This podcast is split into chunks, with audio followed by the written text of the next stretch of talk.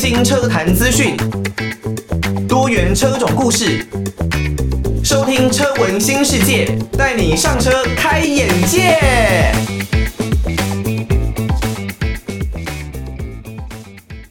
来自于 CoPlay The Scientist 哦，有的时候呢，想着想着就会觉得，现在有发动战争的俄罗斯的普丁啊，真的有点像是一个疯狂的科学家啦。他到底想要一些什么东西呢？那欢迎大家收听《车闻新世界》啊，我是主持人艾格。虽然最近的俄罗斯还有乌克兰之间的战争，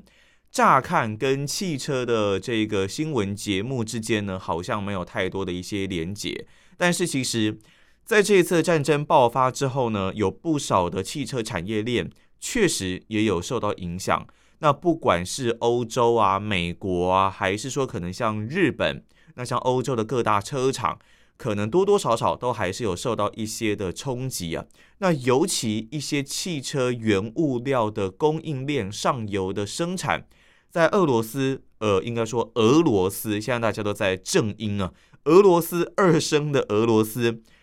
在这个生产的供应链源头的原料的部分呢，是举足轻重的角色，扮演举足轻重的角色。所以这个战争呢，对于世界各大的能源、各大的一些供应的部分，都其实会有蛮多的影响。那我们这一集的节目呢，会来跟大家稍微更新一下，目前俄乌战争之间，他们已经进入到谈判的阶段了。他们目前有哪一些的进度？另外，就是这一次的战争爆发之后，对于他们之间，还有对于世界各国的供应，到底会产生哪一些的影响哦？好，那首先呢，已经进入到谈判阶段的俄乌两国呢，他们到底已经谈成了哪一些的东西哦？他们的进度有哪一些的进展？以目前呢，两国的战争来讲，开战如果算到二月二十八号、三月一号，大概已经进入到五六天左右了。那我们的节目的播出呢，这一集是在三月二号的凌晨一点十分，在首都基辅呢，乌克兰的首都基辅平静几个小时之后，凌晨呢又再度传出了爆炸的巨响，在二月二十八号的时候，那目前呢，乌克兰的总统哦，泽连斯基已经同意。在白俄罗斯、白俄罗斯啦，与乌克兰的边境跟俄罗斯方面来进行谈判。乌克兰代表团呢也已经正式抵达白俄罗斯境内哦。那展开谈判的进度呢？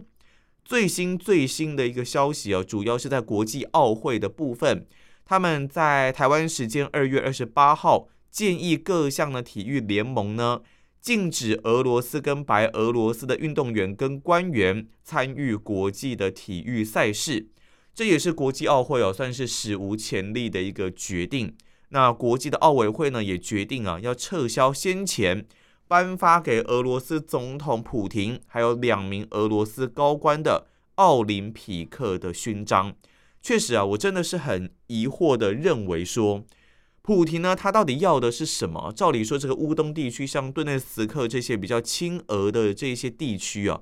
成功的收下来之后，应该就已经达到他要的目的。那世界经济的局势呢，也确实已经被他搞得一团乱了。现在他到底还想要哪一些东西呢？哦，如果你有在关心运动的话，也可以听我自己所做的另外一个 podcast 的节目哦，《运动一言堂》，在各大的 podcast 平台上面都可以收听。那我里面呢有另外一位固定的嘉宾哦，叫做拉斐尔。我跟拉斐尔呢会以比较好玩、比较搞笑的一些方式来讲各式各样的足球消息。那他呢也是一个对政治还蛮敏感的一个人哦，所以他就有说，这个普廷啊，理论上来说拿下了乌东地区这些亲俄的地区呢，应该就已经要收手了。现在继续的打下去，可能未来要收手也不是那么简单的一件事情。那甚至会让整个俄罗斯呢都成为世界公敌哦。这说实在啦，想要战争应该是只有普廷这一位啊主要的一个想法而已。其他的俄罗斯人呢，真的想要打仗吗？我觉得在经过了几十年的和平年代之后哦，还有这样的想法的人，说实在并不是这么的多。我们如果看到这些在乌克兰境内的俄罗斯士兵，其实也并没有特别想要嗯残害乌克兰的一些想法。那他们很多俄罗斯的一些国际上的运动员呢，其实也都认为说，他们不希望战争，希望呢这个战争是可以停歇。甚至也有人说啊，他们觉得俄罗斯这样做是不对的。哇，这真的，我跟拉斐尔都认为还蛮带种的一个讲法，也真的是很佩服这些俄罗斯的运动员啦。当然，绝对是没有人想要战争。现在呢，以整个战争开打之后，其实世界各国啊，对于俄罗斯都做出了蛮多的一些制裁。例如呢，一向保持中立的瑞士也出手要来制裁俄罗斯。那瑞士的总统呢，卡西斯就说啊，瑞士政府开会之后决定跟欧盟同步来制裁俄罗斯。这对于瑞士来说呢，是相当重大的一步哦，主要是经济制裁的部分。包括冻结部分俄罗斯个人还有企业的资产，那像是俄罗斯的总统啊，普廷，总理米舒斯金，外交部长啊，拉夫洛夫也在制裁名单内。瑞士啊，还把亲近普廷的五名俄罗斯大亨啊，也列入黑名单。这一些富商呢，跟瑞士都有一些的连结哦，他们受到制裁，也可能会冲击俄罗斯的经济。哦，我觉得听起来呢，相当可爱的一首歌哦，来自于兰卡兰卡的《The Bright Side》。那如果呢，你没有办法听到我们的音乐呢，可能你是利用各大的 Podcast 的平台来收听我们的节目。那你如果呢是使用各大 Podcast 平台呢来收听《车闻新世界》，真的是相当的感谢啦！也欢迎大家可以利用 Apple Podcast 来帮我们来一个五星的留言哦，留下大家的宝贵建议。那假设说呢，不管你是使用什么方式啦，有可能你是使用收音机的听众朋友，也可以透过寄信呢、啊，到台北北门邮政一千七百号信箱，台北北门邮政一千七百号信箱，或是 email 到 l i l i 三二九 at m s 四五点 h i n e t 点 n e t l i l i 三二九 at m s 四五点 h i n e t 点 n e t 就可以呢，把大家建议哦都回馈给主持人艾格知道。那像是啊，我们在之前的节目呢，其实有讲过了我自己啊跟自己的车子之间的一些故事哦，例如像是我之前宝马的 M 二三五 i，还有我现在所开的丰田的 4Runner，那我自己呢跟他们之间的一些故事啦，或者是一些改装养车的心得，都有在节目当中跟大家来进行分享。所以，如果你跟你自己的车子之间有哪一些觉得一定要让大家知道的故事的话，都欢迎可以寄信或是 email 或是到 Apple Podcast 留言来让艾格知道。那如果呢，我觉得是蛮有趣的一些故事或是内容的话，都会在节目当中呢来跟大家进行分享。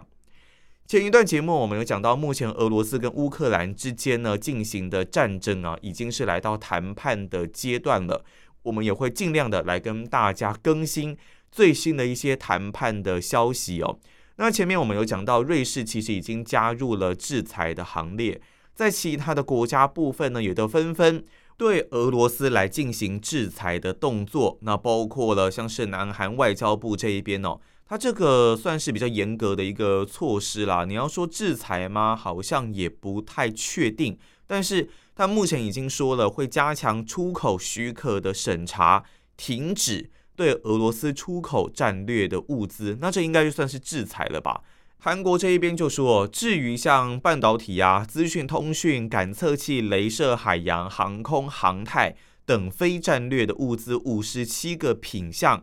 南韩当局还没有确定啊，会采取什么样的一个措施。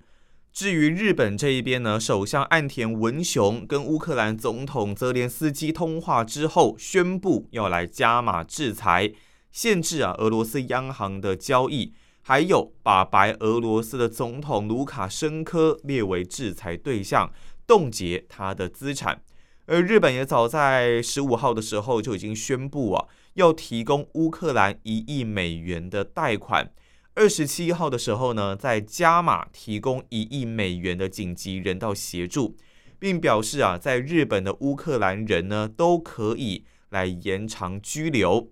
新加坡这一边哦，也加入了制裁俄罗斯的行列啊。新加坡的外交部长维文在二十八号的时候呢，与国会表示啊，新加坡将对俄罗斯进行制裁。禁止出口可以直接作为武器伤害乌克兰人民的物品。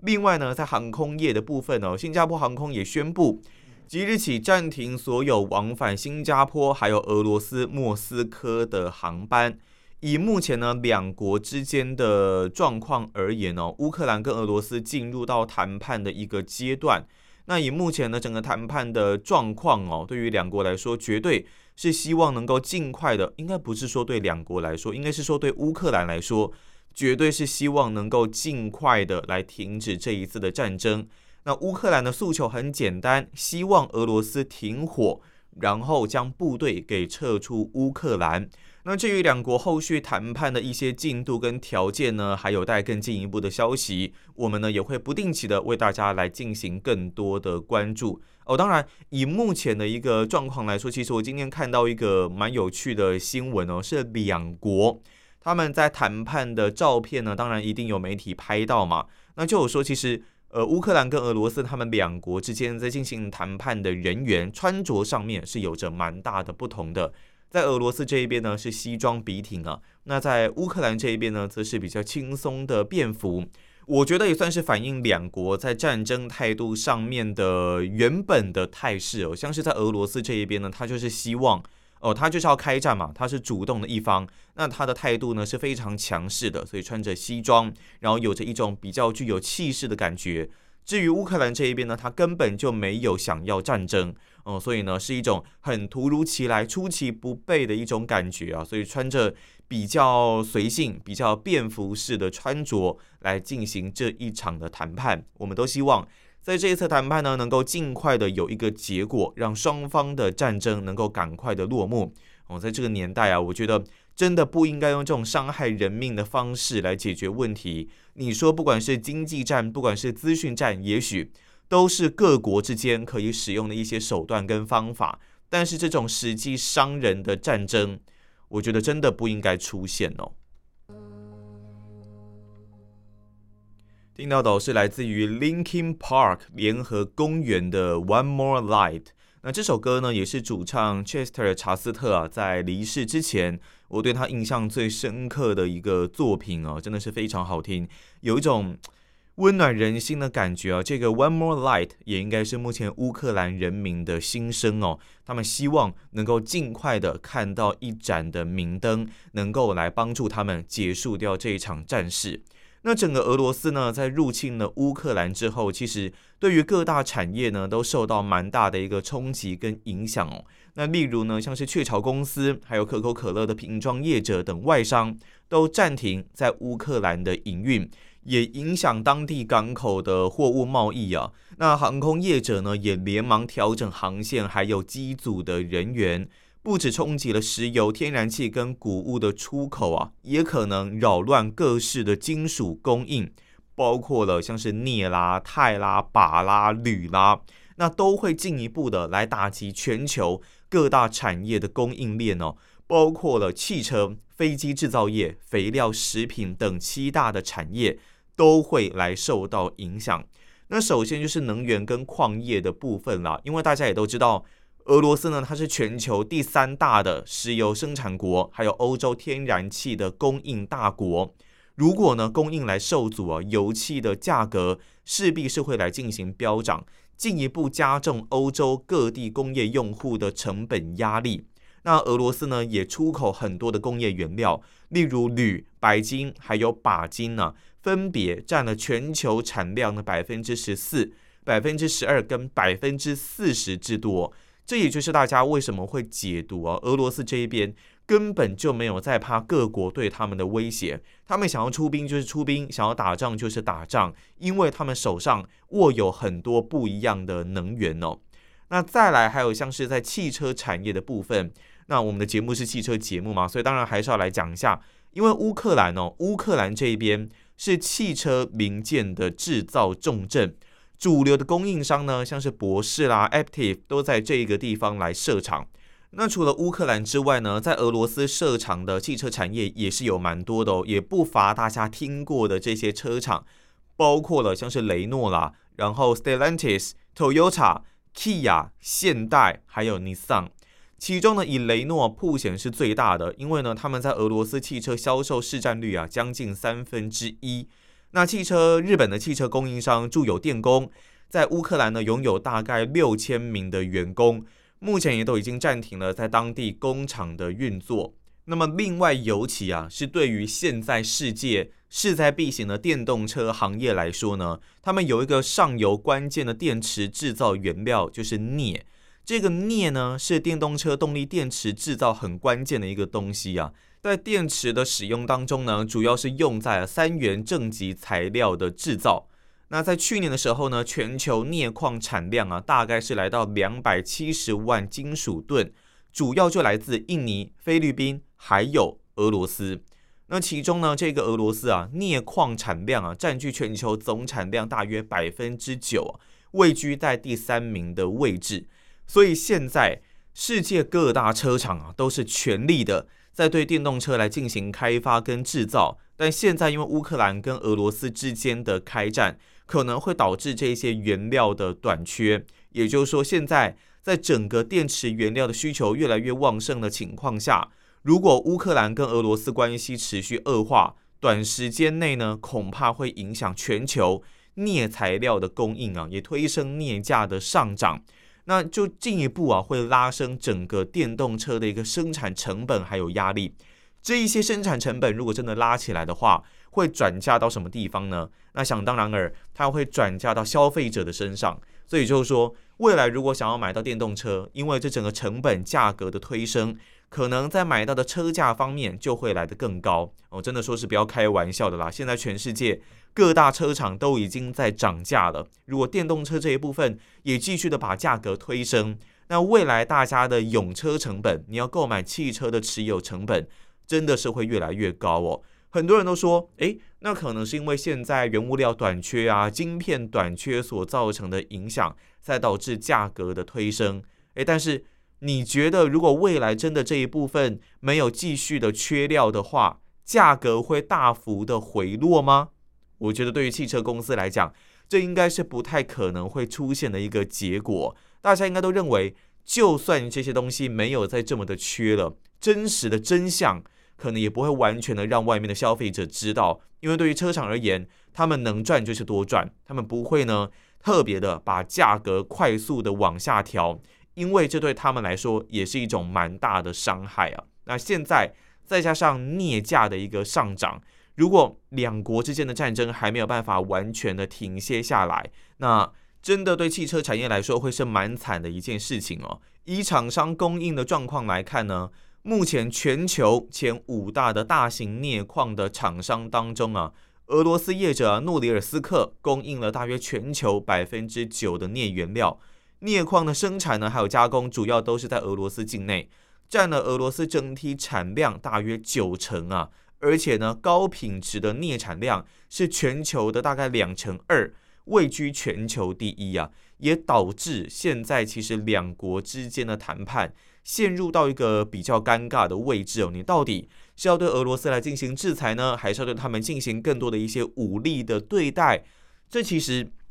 对于世界各国来说是陷入蛮两难的一个局面哦。那当然呢，这一次的俄乌战争啊，除了对于汽车产业造成影响之外，另外像是半导体业也是受到蛮大的冲击啊，因为呢，乌克兰跟俄罗斯是化学气体啊六氟丁二烯还有氖气的主要供应源。这一些气体呢，对半导体的生产相当的重要，绝对不是说是最重要，但是如果少了，那也可能会让这些半导体产业受到蛮大的一个冲击。那尤其呢，在晶片制造商的部分，特别是氖气啊，用于十颗晶片的镭射，所以美英呢，美国跟英国对于俄罗斯呢实施这一些科技产品的出口管制，也是确实对整个半导体业都会产生冲击啊。另外，在银行业的部分，西方银行在俄罗斯破险程度已经呢比二零一四年俄罗斯军队占领克里米亚的时候大减了，但一些欧洲放款的机构呢依然是在当地营运。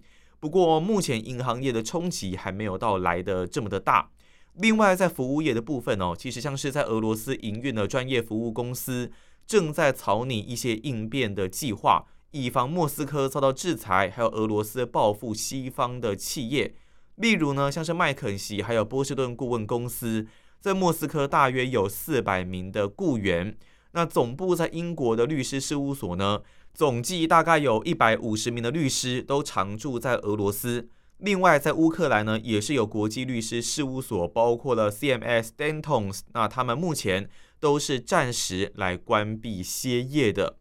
食品业的部分，西方谷物的交易商呢，跟食品公司还有一些酿酒厂也是在乌克兰营运。那其中几家已经在俄罗斯攻打乌克兰之后来停止营业了。前面有提过，雀巢公司呢，大概有五千名的员工在乌克兰，他们已经说了暂时关闭设在乌克兰的工厂、仓库，还有供应链，等确保安全的时候呢，再来重启产品的供应。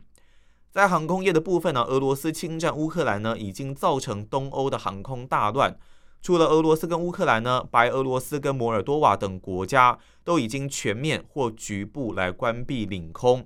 过去我们也听过有一些可能飞过这两个国家的客机呢，有时候会被当成是危险的标的而遭到误击，这对于整个航空业的安全，还有整个人民的安全来讲，都不是一件好事啊。很多的航空公司呢，就算是在并不是在东欧地区的航空公司，也已经减少飞往俄罗斯的航班哦，所以对于整个航空业来讲，也都是确实造成蛮大的一个影响哦。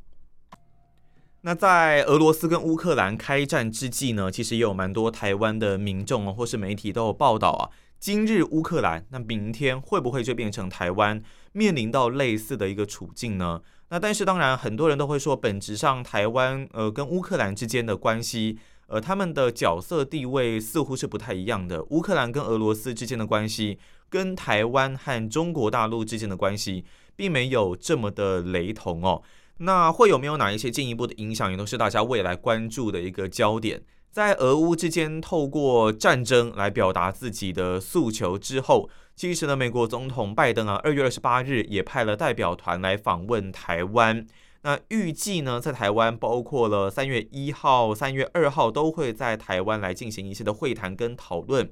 整个成员呢，包括了已经卸任的美国国防还有国安的官员。预料呢，会有美国的参谋首长啊，联席会议前主席穆伦率团来访台哦。那这也显示，整个拜登政府呢，其实在俄罗斯侵略乌克兰之际，表达了对于台湾坚定的一个支持哦。美方的官员呢，不愿意说明啊，这个访台的时机是不是受到了俄罗斯侵略乌克兰的影响。不过这一名资深官员就说呢，选择这五位人士访台。主要是释出哦，关于美国两党对台湾以及民主承诺的一个重要讯息。那美国也代表表明呢，任何不是借由和平手段决定台湾未来的行动，都视为对西太平洋和平跟安全的威胁。美国呢会维持能力，以抵抗任何凭武力或其他胁迫形式啊损害台湾人民安全、